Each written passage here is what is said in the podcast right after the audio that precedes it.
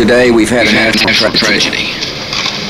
Two airplanes have crashed into the World Trade Center in an apparent terrorist attack on our country. En 2001, Días después de los ataques terroristas del 11 de septiembre, Estados Unidos sufrió el que se considera el peor ataque biológico en su historia. Una serie de cartas infectadas con la bacteria Bacillus anthracis conocida como anthrax, se enviaron a diversos objetivos con una leyenda que proclamaba la muerte de América y de Israel. más la manifestación de Alá. El resultado fue de cinco personas fallecidas y más de una decena de enfermos. Health and Human Services Secretary Tommy Thompson calls it an isolated case and says there was no threat of terrorism. In Boca Raton, Florida, today, a memorial service for Bob Stevens. He is almost certainly the first American to be killed in a deliberate anthrax attack. Now to the home front and those concerns over anthrax in Florida. After one man died from the illness and his coworker was contaminated, the FBI has taken over the investigation. Anthrax, another infection, this time at NBC News and Rockefeller Plaza. An invisible enemy killing Americans one breath at a time. the person that we're pursuing was one of us. We really did have to rely on the people that were the experts. Each one of them became a suspect. It created a lot of fear and paranoia. I am not the anthrax killer. A más de 20 años de este horrible ataque, las preguntas son las siguientes. ¿Estamos preparados para un nuevo ataque bioterrorista? ¿Y cuáles son las posibilidades de que vuelva a suceder? Para siquiera intentar responder estas cuestiones, hemos de repasar la historia de la humanidad para entender cómo las enfermedades y el estudio de los agentes biológicos Se convirtieron en una de las amenazas más grandes a la vida de las personas. Esto es Snack y hablaremos de los primeros ataques biológicos ¿Y cómo se les ocurrió a los humanos utilizar las enfermedades como armas? America was targeted for attack because we're the brightest beacon for freedom and opportunity in the world. And no one will keep that light from shining. La velocidad con la que se genera actualmente la información nos impide detenernos y entender cada suceso. ¿Cuánto dura una noticia en nuestro pensamiento antes de ser sustituida por otra? ¿Cuánto tiempo nos toma digerir una nueva idea? Un nuevo orden. Snack.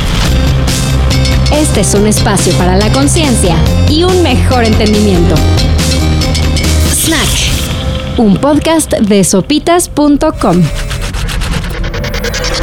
Hola Greta, ¿cómo estás? Hola Maxo, bien, ¿y tú cómo te ha ido? Muy bien, feliz de estar un día más por acá. Ya sé, ya estamos casi llegando al cierre de esta segunda temporada de Snack. Qué fuerte. Sí, cañón. Aparte se ha pasado rápido. Ajá, se ha pasado rápido porque ha estado interesante. Y esta semana no será la excepción. ¿En serio traes un tema acá? Ah, o sea, eh, bueno, es que me harto porque todo todas las semanas decimos así, un tema medio oscuro y perverso. Y nos estamos muriendo de la risa en medio de... Pero este sí es un tema oscuro y perverso porque son ataques biológicos. Muy oscuro y perverso. Ajá, sí, o sea, sí. Sí da un poco de miedo por las formas que no entendemos de cómo se podrían dar y no, porque entre más gente haya en el mundo, eh, más devastador sería un ataque biológico. Yo antes, muy ilusa, pensaba que era como de, ah, somos muchos, no se pueden infectar tantos. No, sí. Y sería peor. Y somos muchos ahorita, Max. Y aparte como que estamos encimaditos, ¿no? Venimos de una lección de la pandemia que entre más pegados, pues más fácil se te pegan las gripas. sí. sí, o sea, la cercanía ya no funciona en estas, en estas épocas. Y, o sea, el tema de las posibilidades de un ataque biológico, eh, digo, no, no es que estén sobre la mesa, ni es que ah, vamos a hablar de este tema porque se escuchó por ahí algo, no, pero Ah. es como, ajá, es como un tema muy, muy interesante a nivel histórico, fílmico, o sea, muchas películas lo han, lo han explorado. Una de mis películas favoritas, así en general, es 12 Monkeys. ¿La has visto? Sí, sí la vi. Ajá, de Terry Gilliam, es de 1995 creo. Y a mí me gusta mucho no solo porque es ciencia ficción y es mi género favorito, sino porque justamente plantea un mundo postapocalíptico. Creo que es el 2030, 2040, algo así, donde la humanidad está obligada a vivir bajo tierra porque las condiciones atmosféricas ya no dan para, para vivir a partir de un ataque biológico. Lo echan en un aeropuerto, creo que era. Ajá, sí, de, ay Max, ya contaste el final. Sí. Ay, es como el sexto sentido. Ahí estaba muerto Bruce Willis. Ya pasaron 25 años. Creo que ya no son spoilers. ¡Carácter! Bueno, liberan un virus que es ultra súper devastador, acaba con casi toda la humanidad, obliga a los humanos a vivir bajo tierra y es como... Obviamente es una ficción, pero es como... Qué, qué Después del, de, pues, del trauma de la pandemia, es como qué tan probable podría ser que ocurra un ataque biológico, eh, cómo se podría dar, qué podrían liberar y eh, justamente creo que primero tendremos que decir que es un ataque biológico. ¿Tú sabes qué es? Pues no, me doy una idea sur por las películas, pero ¿qué es un ataque biológico? O sea, tal cual la, la, definición es la liberación intencional de agentes biológicos que podrían infectar, enfermar o matar personas, ganado o cultivo. Alguien que avienta una enfermedad, pues, o un agente biológico, lo que Ajá, sea sí. que eso sea. Ajá. Y justamente un agente biológico pueden ser los microorganismos como bacterias, virus, hongos o gérmenes que vienen en muchas formas como polvos, eh, vapores, eh, geles. En cualquiera de sus Ajá, en presentaciones, cualquier a presentación. Y se pueden contagiar a través de las membranas eh, mucosas, se pueden inhalar, se pueden inyectar, puede ser a través de picaduras por la piel. O sea, por eso cuando yo le estaba, después de ver todo el monkey, sí dije así de Cristo. Hay 9000 posibilidades Ajá, o sea, distintas. ajá, es como demasiado y además tienen una buena adaptabilidad. Son resistentes los malditos agentes biológicos, así se adaptan a todas las condiciones que existan. Evolucionan, pues, como lo, lo vimos en la pandemia con el COVID, cómo fue evolucionando y se fue adaptando. Así también sucede con eh, estos agentes eh, biológicos. Entonces, esta idea de bioterrorismo es como muy horrible. No los queremos asustar. No es que vaya a pasar. Pero ya me pronto, asustaste. Pero piénsenlo. Ay, ténganlo en su, en su cabeza siempre. Todo esto nos lleva a justamente lo que pasó en el 2001 con los ataques de, de Anthrax, con ese ataque biológico que ocurrió días después del 11 de septiembre, con cartas infectadas de Anthrax, que terminó con la vida de cinco personas y enfermó creo que a más de 20, como a 22 personas. Welcome back, everybody. It certainly has been a tough day and days for uh, all of us at NBC News because, of course, the press conference that announced yesterday that an NBC News staff member actually had been tested positive for anthrax. No me acordaba del Antrax. Eh, eh, Éramos muy niños cuando pasó y entonces Ajá. creí que era un problema enorme, ¿no? Porque Ajá, sí. todas las noticias, pero luego se olvidó. ¿Qué, Sí, qué era el Antrax? ¿O ajá. ¿Cómo estuvo ese asunto? Pues es que eh, el Anthrax es una bacteria. Digo, no soy bióloga ni nada, pero ya saben, como en términos simples, Es una bacteria que existe en la tierra. Entonces, generalmente los que se infectan de anthrax son eh, vacas, ovejas o algunos, eh, ese tipo de, de- de ganado es el que se infecta. Y lo que hicieron los bioterroristas fue tomarlo y en polvo hacerlo en cartas. Entonces enviaron cartas a distintos medios de comunicación. algunos políticos. O como a otros objetivos. Y la que se salió enfermando, por ejemplo, era la asistente de NBC que recibió la carta y son los encargados de abrir la correspondencia para decir, ah, esta va para el director tal, esta va Ok. para el editor y se infectó porque justamente se puede infectar a través de, de la piel, de la dermis. Ah, ¿se infectaba con las manos? Por las manos o inhalado. Y como era polvo, también se podía eh, inhalar. También te puedes contagiar de anthrax si ingieres eh, alimentos contaminados. Ok. Pero no sabía que se habían contagiado tocándolo. Como no tenía idea qué había Ajá. pasado, pensé que Si abría la carta y hacía. No, si tienes una herida, eh, te, con- o sea, te contagias. Entonces fue como muy, muy fatídico y la idea de que estaban utilizando anthrax, o sea, cuál era el objetivo, lo estaban poniendo en cartas. Entonces imagínate que súper random enviaran cartas a distintos ciudadanos. La cosa es que el anthrax no es contagioso. Si te da a ti, nada más te dio a ti. Ajá, sí, pero pues... Paró el servicio postal, Ajá, en podrían general. enviar mil cartas, haz de cuenta. Entonces, ya sabes, ¿Estaba preparado Estados Unidos para un ataque biológico? Evidentemente no. Y por esas fechas, después del, del 9-11, arrestaron a un terrorista que quería rentar un- una avioneta de esas que fumigan. Nunca se supo bien cuáles eran las intenciones, si iban a esparcir un agente biológico, pero, ¿sabes? O sea, siempre está como muy latente esa idea. Afortunadamente lo han contenido, no ha pasado a mayores ni nada, pero Es como, ya sabes, de todas las formas que podemos sufrir ataques, está esa, que para mí es como muy aterradora. Y, y es aterradora porque es real, porque muchas veces piensas que son conspiraciones. y Ajá, veces, sí, ay, sí, el plomo en el agua te vuelve violento. o no sé, cosas por el estilo que te encuentras ahí en lugares oscuros de Ajá, internet. sí. Pero el Antrax fue real y existió. Ajá, existió y siempre queda este como latente la idea de que el terrorismo, una de sus formas el bioterrorismo. Pero justamente, ya sabes, checando como todo esto y preguntándonos, ahí revisamos la historia.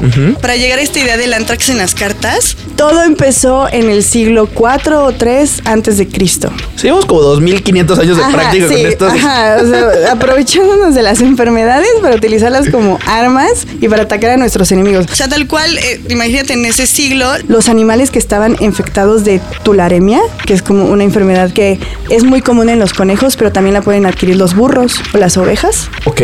Lo que hacían era llevar ese ganado enfermo al territorio enemigo para enfermar su ganado, agarrarlos por sorpresa, atacarlos. O sea, esos son como los primeros registros de ataques biológicos. Sí, es un poco rudimentario, pero tiene sentido. Digo, no, no tiene sentido, es malísimo. Pero, pero, pero se entiende por qué lo harían.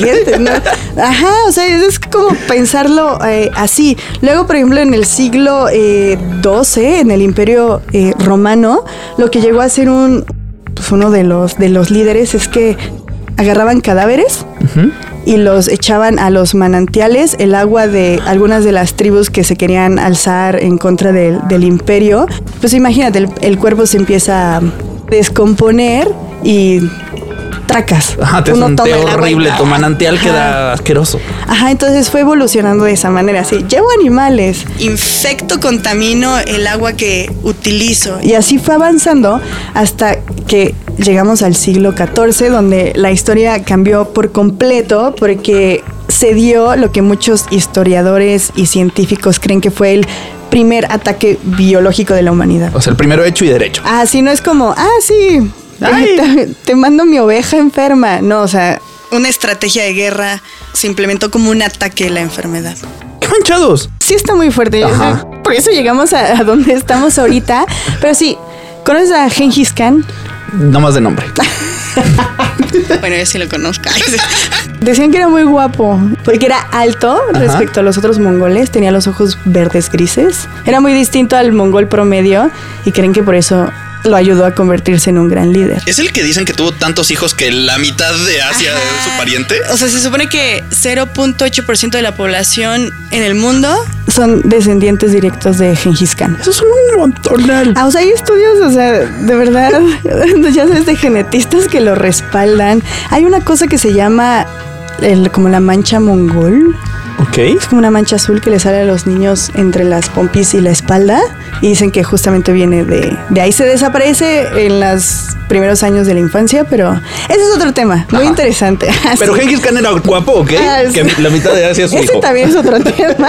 Pero Gengis Khan, que fue este líder que forjó el imperio mongol. que igual para muchos es el imperio más grande que ha visto eh, la, la humanidad. O sea, iba de las costas de China hasta Polonia. Era una barbaridad, sí. Una sí. locura. O sea, piensas en el imperio romano. Ah, sí estaba grande. mm. El mongol fue más grande. Ok. Vamos a hablar un poquito de- del Imperio Mongol porque hay muchos detalles en su historia y en cómo se fue expandiendo que nos llevan justo al, al- al tema eh, principal. Entonces, ya entrados en el siglo XIII, Después de muchos conflictos internos en las estepas de, de Mongolia y las distintas tribus nómadas, Gengis Khan logró como unificarlas de alguna manera. o sea, Gengis Khan significa rey océano. Ok. Entonces se convirtió como el líder de todo, de todo Mongolia. Y ya una vez que tenía como a, a- a Mongolia Dominada.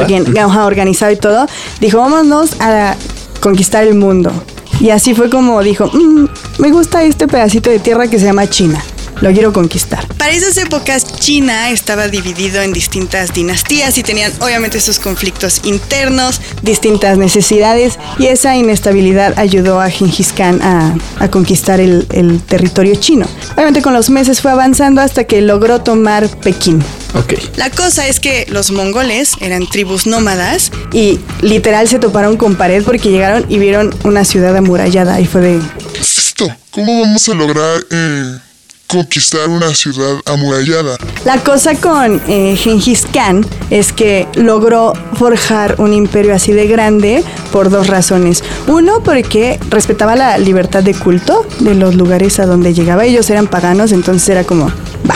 Tú quédate te en tu dejo. iglesia. Ah, y eso evita que se alcen en armas de manera eh, continua. Y la otra es que era muy listo, una, una estrategia que a mí me parece muy, muy inteligente de su parte, que es A los esclavos que tengo, o sea, los que tomo como prisioneros, voy a hablar con ellos y voy a aprender de ellos.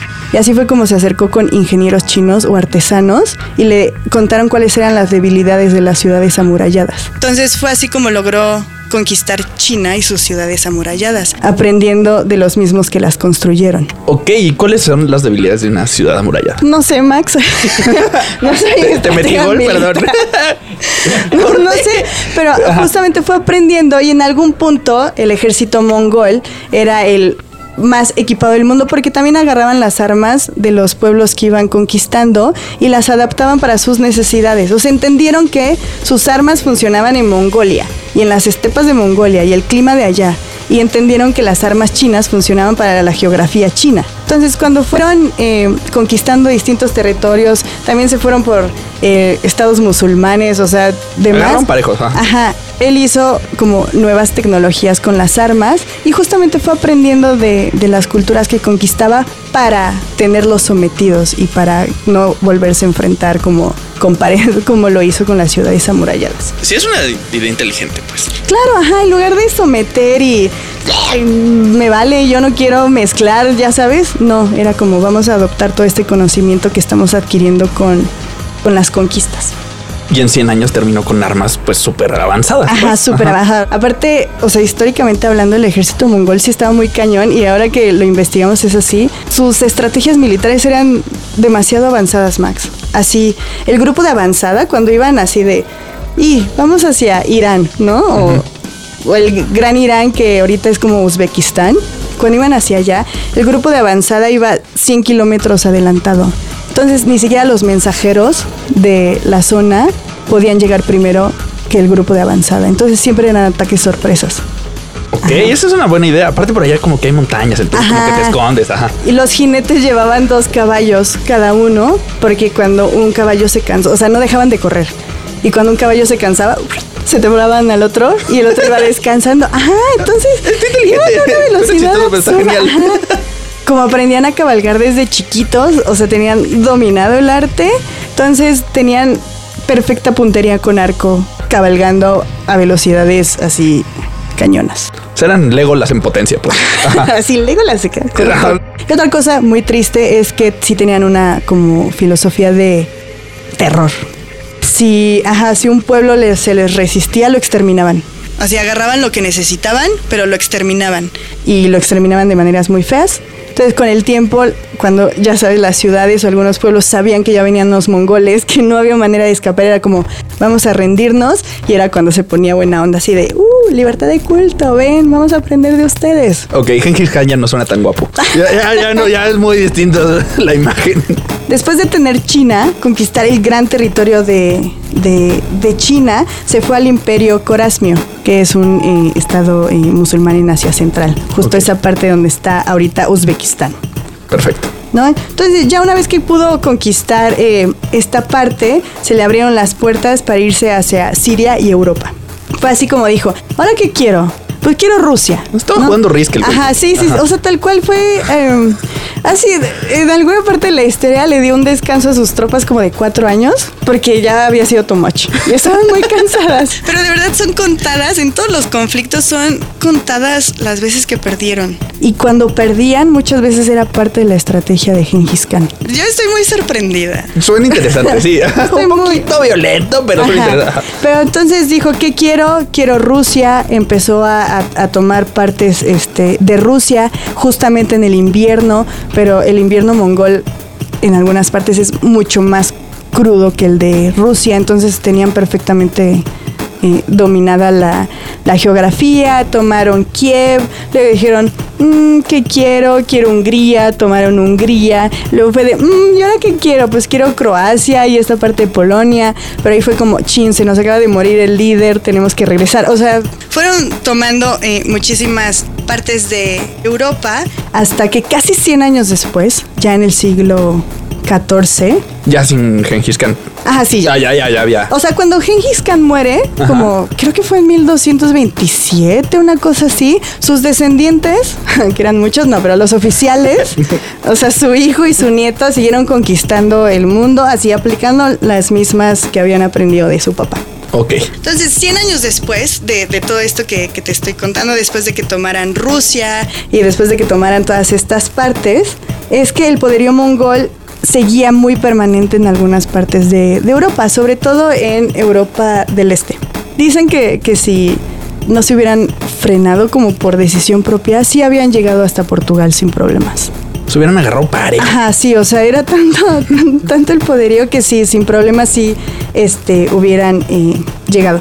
Entonces está la ciudad comercial de Café, que está en la península de Crimea, lo que ahorita es Crimea, súper conflictivo. Sí, ahorita se le están pasando un poquito mal por Ajá, sí, bueno, pero estaba la ciudad comercial de Café, que los mongoles la querían. así de, necesitamos esta parte de Europa, no nos interesan los demás, queremos esta. Entonces, a principios del siglo eh, XIV, como ahí por el 1307, sitiaron la ciudad.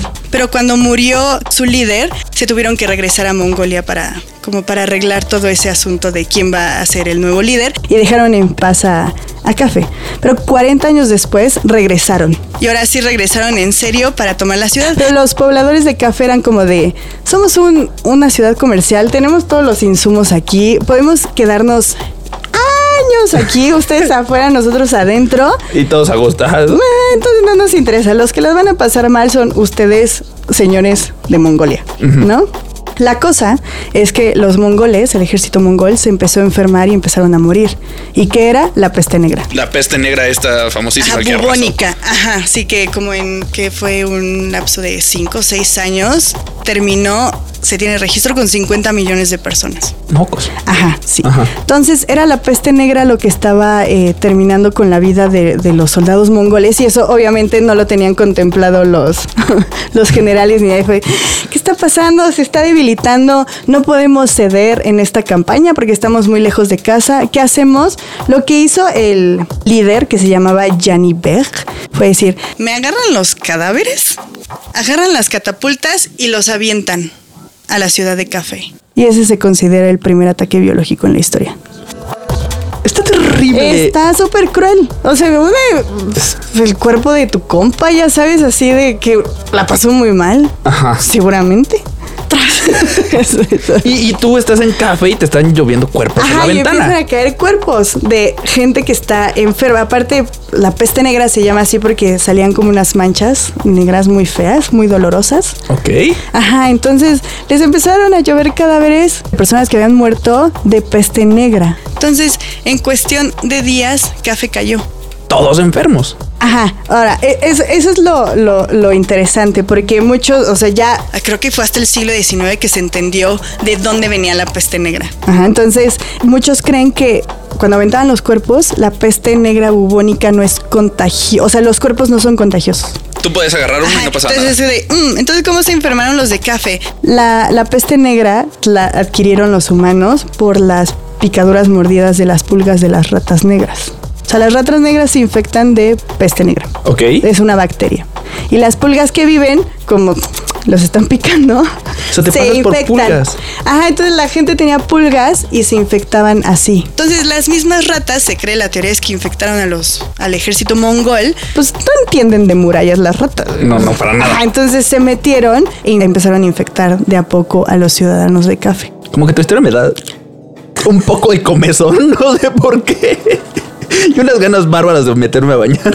Ajá. La otra parte de la teoría es que La peste negra bubónica es solo una variante de la peste. Existen otras dos formas de, de la peste, que es la peste neumónica, que se transmite por aire. Y, o sea, lo- lo- los registros es que tosían así. Muchas. Esa fue la que hizo que se crearan las máscaras estas como con narizota.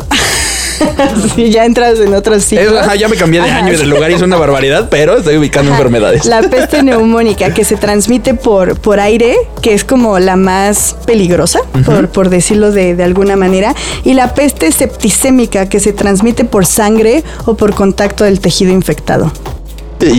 Estas dos últimas son mortales. La peste negra bubónica, los, el porcentaje de, de mortalidad no es tan alto como con las otras dos. La neumónica es de bye. O sea, te Lo dio, te dio. siento. Ajá, sí. Vas a morir, ¿no? Este. Entonces, eh, lo, lo que pasó en Café es que se empezaron a enfermar directamente por las ratas y a partir de que ya había otras variantes de la peste negra y los que lograron escapar se llevaron la enfermedad a Grecia, a Egipto, a todos lados. Se hicieron un desastre. Ajá, sí, entonces No solo todo se, se, se centra en café, o sea, no son los responsables de todo, Ah, pero es como un ejemplo de lo fatídico que puede llegar a ser. Eso es algo como muy interesante de las armas o los ataques biológicos que me estás contando, porque entiendes cómo empiezan, pero no es cómo terminan. Ajá. O sea, puedes tener el entendimiento de un agente biológico, puedes saber, ah, es una bacteria, es un virus, puedes saber de dónde viene, puedes saber cómo se comporta. pero no puedes mediar con, con las consecuencias ni con las acciones de eso. Justamente porque no puedes anticipar cómo va a evolucionar.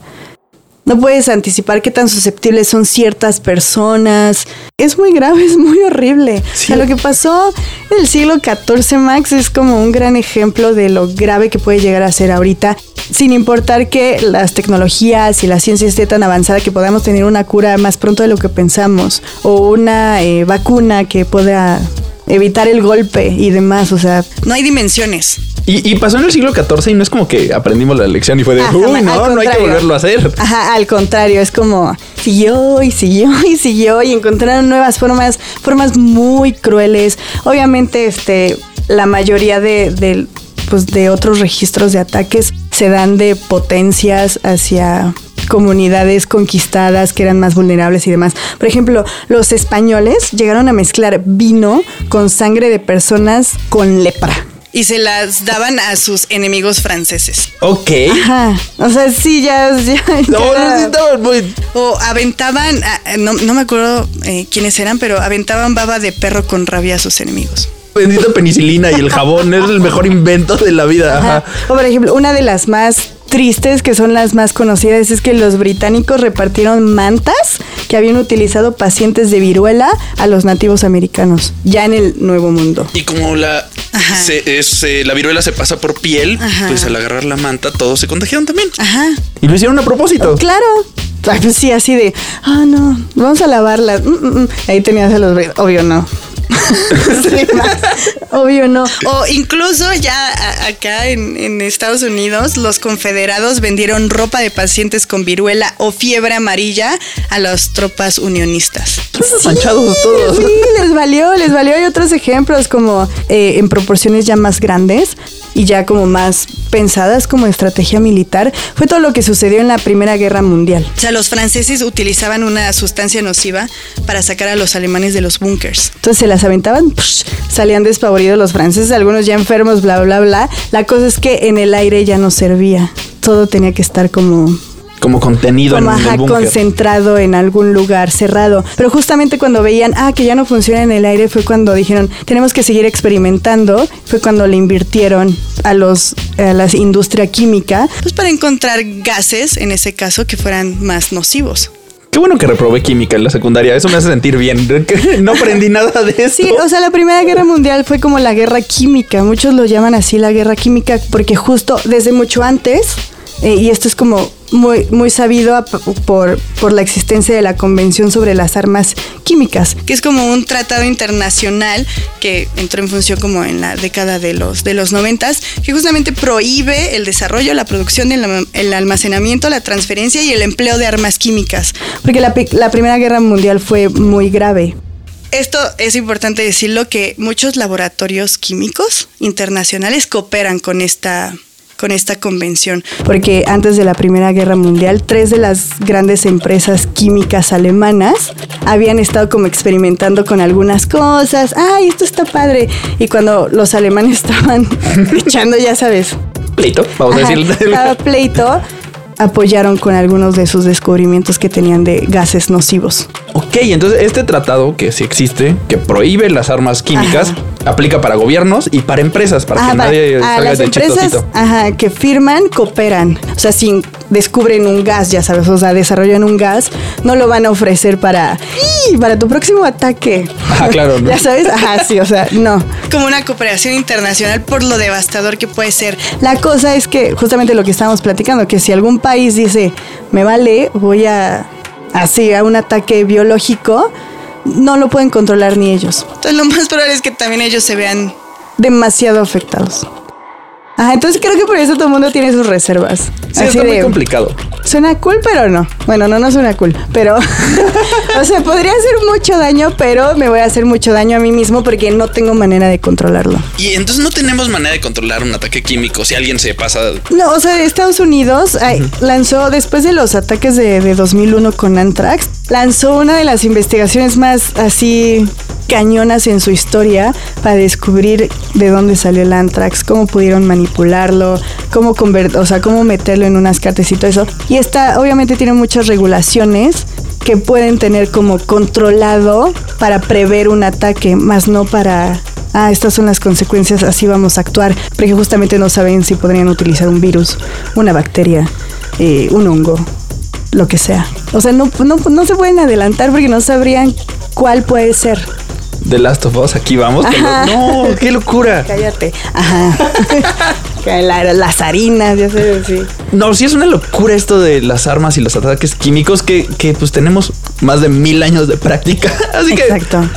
sí te deja nervioso. Sí, sí te deja nervioso, pero es importante saberlo. Es interesante conocer la historia y cómo eh, maquiavélicamente se nos ocurren cosas tan creativas para hacer tanto daño. Como la guerra es una fuente de ideas tan crueles Exacto. que avanzan la ciencia. No sé, está muy raro. Sí, es, feo es- todo. ajá, es muy feo, es, es muy feo ver eh, lo, lo que hicieron con el entendimiento de los agentes biológicos y los microorganismos que no ves, pero pueden ser tan devastadores. Entonces, esperemos no pase pronto.